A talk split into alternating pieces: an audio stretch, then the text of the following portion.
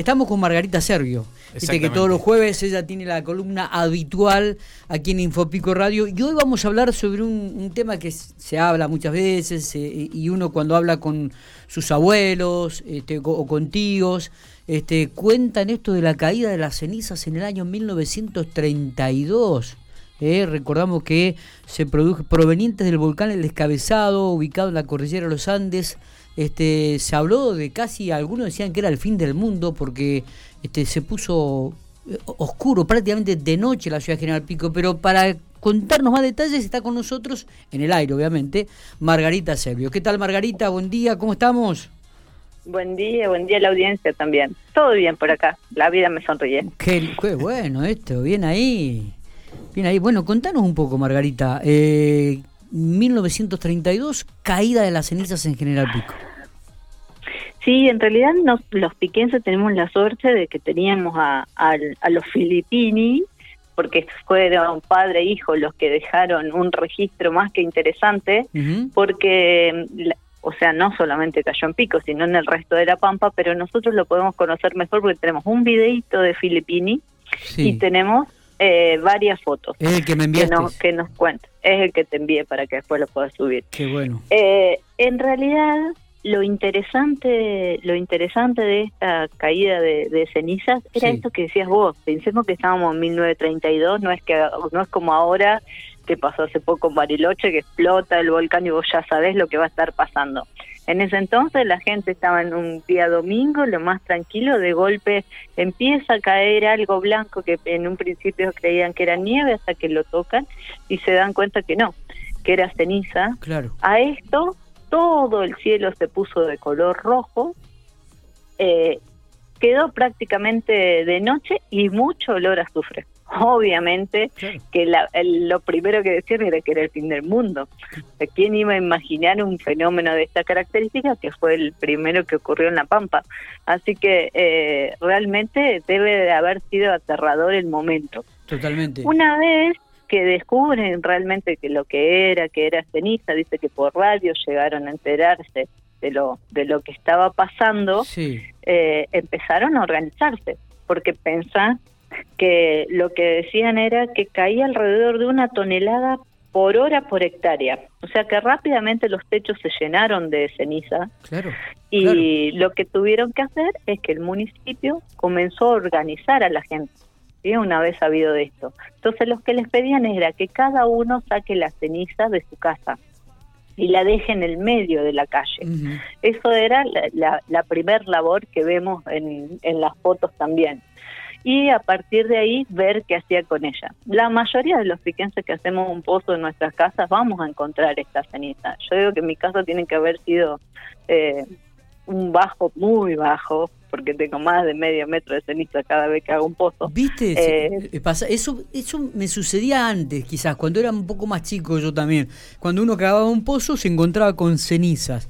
Hoy en día no, no, no encuentro tanto, pero este, la verdad que sí, porque se hablaba de, una acumulación de un metro, un metro casi veinte de, ceniza en, las puertas, ¿no?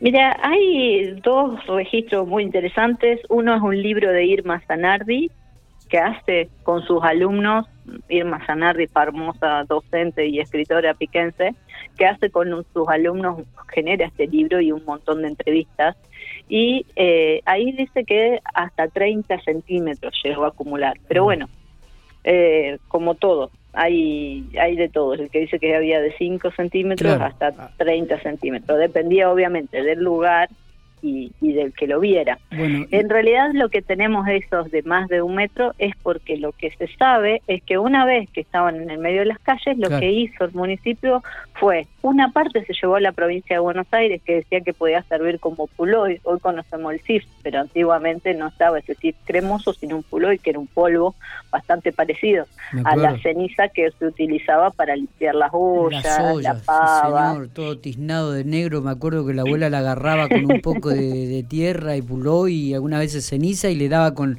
con, este, la rejilla o el trapo lo que tenía. Yo lo recuerdo eso, lo recuerdo. Imagino que como lo recuerda uno, también mucha gente, muchos vecinos de Pico lo deben recordar, ¿no? Sí, lo que decían ahí en las abuelas era que era muy grueso, entonces que más que beneficiar rayaba. rayaba. Así que tampoco se lo utilizó mucho. Sí, el recuerdo que se tiene es de, los, de, todas las pérdidas que causó. Vos imaginate que eh, ellos estuvieron más de 10 horas sin luz, o sea, sin sol natural. Una vez que llega eso, se encuentran todo lleno de cenizas.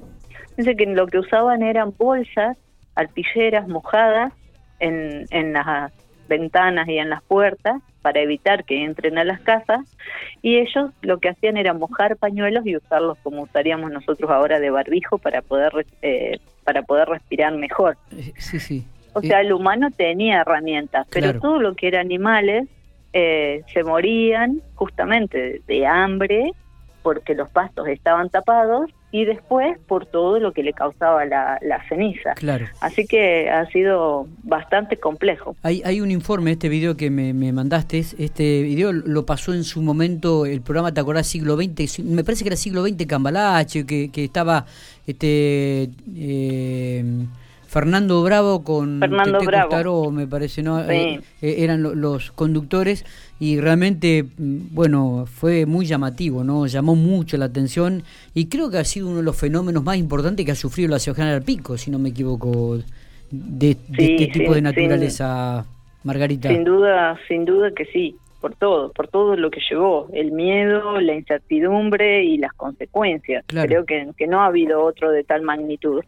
Después nos queda una problemática más que ha atravesado la ciudad, que, que son las langostas, las mangas de langostas que llegaban a la ciudad. Así que ahí tendríamos creo que las tres más importantes, las nevadas, las cenizas y las langostas. Y este, no sé si habrá algún otro fenómeno, pero el, tema de inundaciones Pico no sufrió tanto, ¿no? En, este aspecto, eh, que, que recordemos. Mira, no hay. Sí, la zona eh, en un momento me acuerdo que estaba todo inundado, ¿te acordás? Pero Pico no fue afectado en ese momento por por el agua. Pero digo, bueno. Eh, no hay de Pico. Claro, claro. Yo no he encontrado, no he encontrado de Pico. Nosotros sí, en la, en, en la Reserva Natural Urbana, en la laguna, sí. Eh, sí llevamos esos registros de años de sequía o años de, inunda, de, de inundación porque realmente es mucho lo que cambia la, la, flor, la, eh, la fauna, perdón, mucho lo que cambia en esa época. Eh, Pero bueno, creo que no, que más, que más grande que esto no vamos a encontrar. Qué, qué bueno esto de, de, recordar un poco lo que ocurrió en el año 1932, ¿no? ¿A qué hora exactamente se, se estima que comenzaron a caer las cenizas? ¿Está este dato? Sí, en realidad dice que estuvieron más de que estuvieron más de 10 horas porque arranca el, el día domingo ¿sí? alrededor del no me acuerdo qué era. Estamos hablando con Margarita Servio, estamos recorriendo un poco la historia de la ciudad de General Pico, eh, estamos hablando sobre la caída de cenizas en el año 1932, lo que ocasionó, el trabajo que llevó eh, a toda la gente que colaboró, los vecinos, sacar la ceniza de la ciudad. Gran parte de ella se fue hacia la ciudad de Buenos Aires, otra quedó aquí en la provincia de La Pampa. Pero bueno, eh, un, lindo recuerdo. Dice que arranca el 10 de abril entre las 14 y las 15 horas. Ajá, bien. Que el 10 de abril era domingo. Y dura hasta el lunes 11 de abril alrededor de las 2 o 3 de la tarde. Qué bárbaro, ¿eh? Qué manera de caer ceniza, por favor por favor. Margarita, qué, qué lindo recuerdo este, eh, qué linda anécdota, qué linda historia también que, que marca un poco lo que ha sido la, la, ciudad de General Pico y el trabajo de los piquenses para, para colaborar, porque habla también este video de que todo el mundo colaboraba para, para sacar las cenizas de, de las calles y de las casas. Sí, como te decía, después de, mucho debate decidieron que cada uno saque la ceniza de su casa, los coloque en el medio. Es más, incluso se había improvisado un trencito de trocha angosta, que era el que iba derivando esa ceniza a la estación de ferrocarril para después llevarla a, la, a Buenos Aires. Mira vos.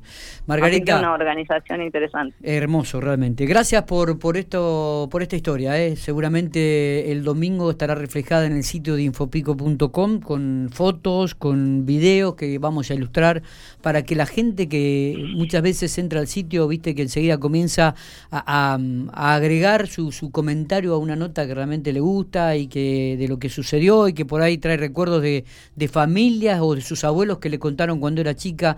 Este, se hace un lindo este, mix ahí entre gente joven, entre los abuelos, entre los tíos que le comentaban de esa época. Así que gracias por estos minutos. No, gracias a vos por llamar. Beso grande, beso a la audiencia.